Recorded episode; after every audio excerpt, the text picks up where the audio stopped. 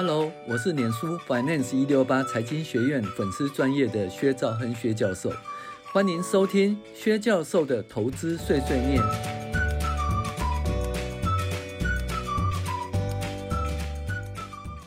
各位网友，大家好，我是薛兆亨薛教授。那我们来讨论五线谱投资仪表板二零二三年 Q1 财报分析的特辑。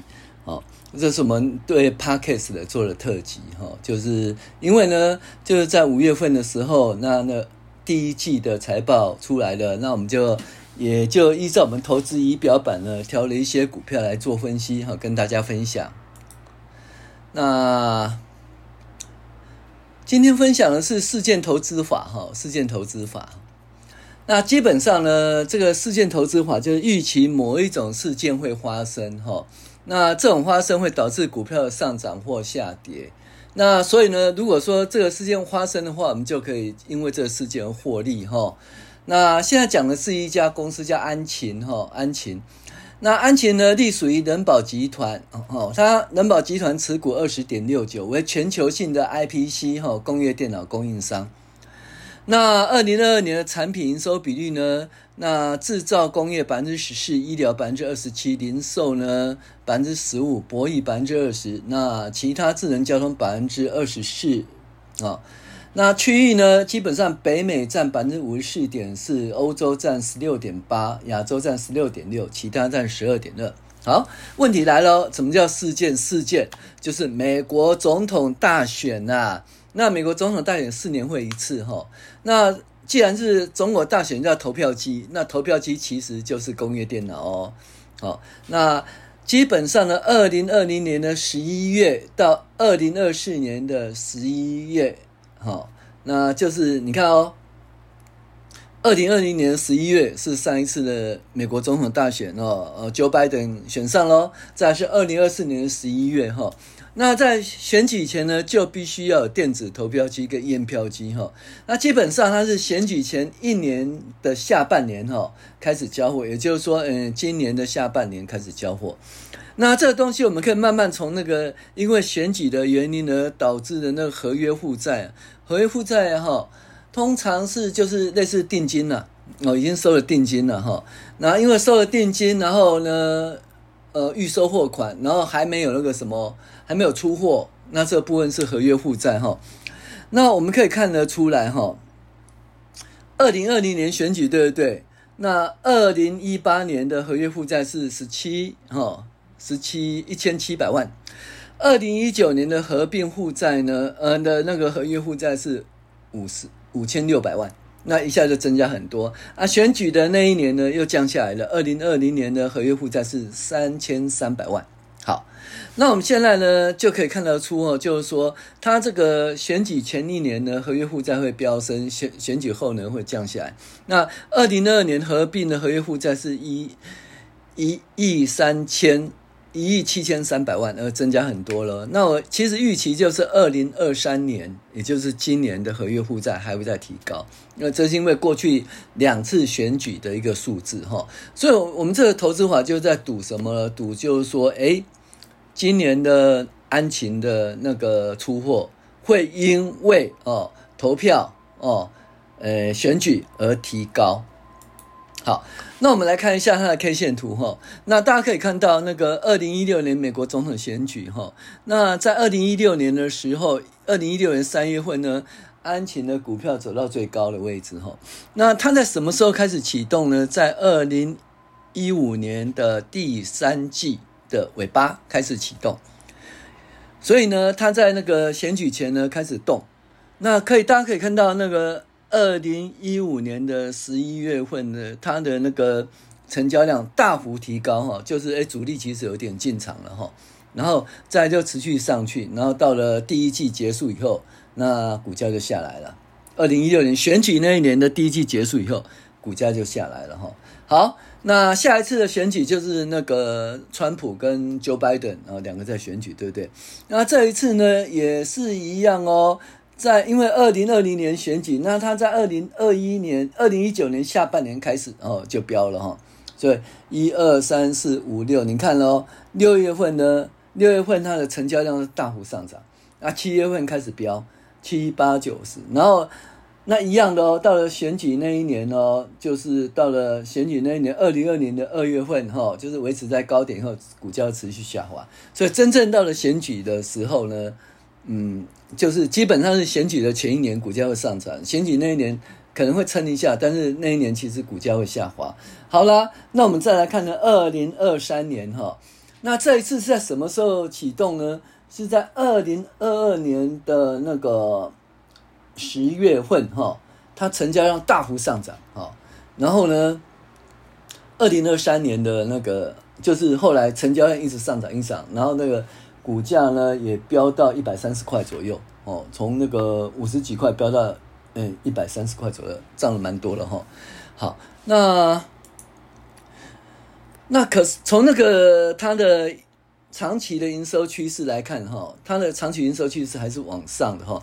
但是，哦，大家不要因为它的长期营收趋势往上，就以为这家公司会长期会很好，哈。因为基本上呢，因为四年一次的选举，选举过以后，营收可能会下来，这是一个事件投资法，所以事件投资我要注意哦。当事件发生以后，就要获利了结，哈，呃，不要跟它长长久久就对了。好。那安勤这家公司，我们为什么会挑到这家公司？基本上，因为它的二零二二年的近世纪的营收，呃的盈余呢，就是创新高，也就二零二二年的年底，二零二二年的那个盈盈余创新高。那这东西在我们三月份我们就抓到这这档股票了，因为我依照我们的那个投资仪表板呢，就会抓到这种那盈盈营收盈余创新高的股票。那到了第一月份呢，第一季的时候呢，它的每股盈余是二点五六，哈，又比它的前一年的一点四九成长百分之七十二，哦，所以相当不错。那我们看一下它的获利指标，年的年的部分呢，就是在二零二二年呢，它的毛利率是二十三点九，哈，比二零二一年二三点五一，呃，成长。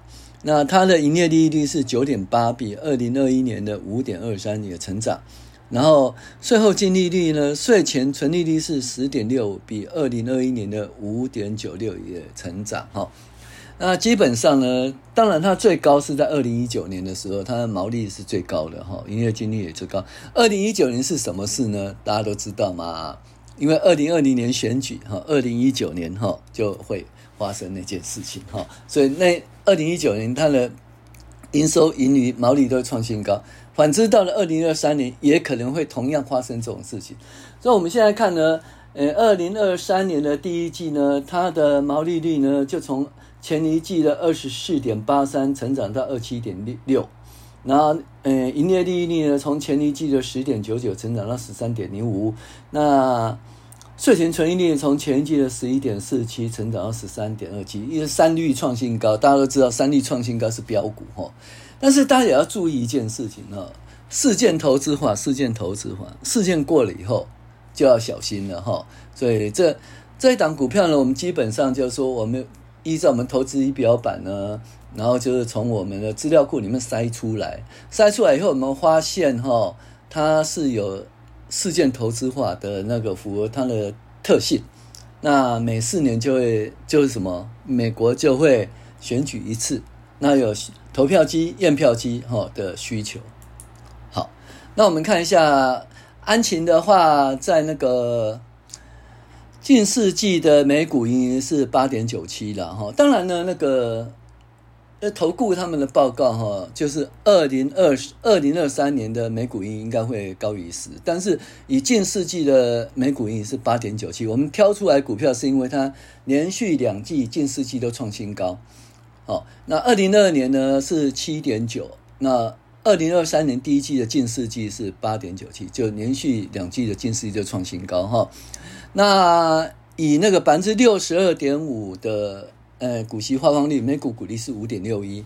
哦，那以当初的那个一百二十四块哈来评价的话啊，它的平均本益比，它本益比是十三点六，十三点八倍哈，那就跟七年的平均差不多哈。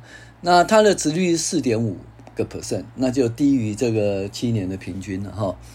那每股净值是三七点三，那股价净值比是三点三哦，就高于那个七年平均一点六哦。这是一个，但是基本上我们是可以看到说，它是一年一年一年哈，就是近世近世世纪，它的每股盈余都创新高哈，这是好。那我们看一下五乐活五线谱投资仪表板的部分呢，长期平均营收呢，它是五分哈，就是一个大幅成长，营业净利率呢也是五分，也是大幅成长。然后税后净利也是五分，也是大幅成长；每股也是五分，也是大幅成长。所以可以从投资仪表表看到，说我们挑出这档股票的原因，就是因为它是一个成长股。但是要注意一件事哈，成长股归成长股，但是事件投资法，不要以为说，哎，成长股一直创新高就，嗯，就一直下去，一直下去投。要记得是，当事件完成的时候，过去的经验显示它可能会下滑哈。好。那安全性的评分的话，就是自由现金流量呢，就是占五十点四，哈，评分是四，就是还，嗯，相对高。Artemis Score 三点九九，嗯，四也相对高，哈，就就不会倒了。那现金转换循循环是一百二十点三，哈，那是比较差一点，哈，那就是因为准备要出货，所以它的那个存货周转率可能比较差一点。好。ROE 呢？哦，经营绩效评分 ROE 二十二点八还不错啊，评分是五分，哦，相当高。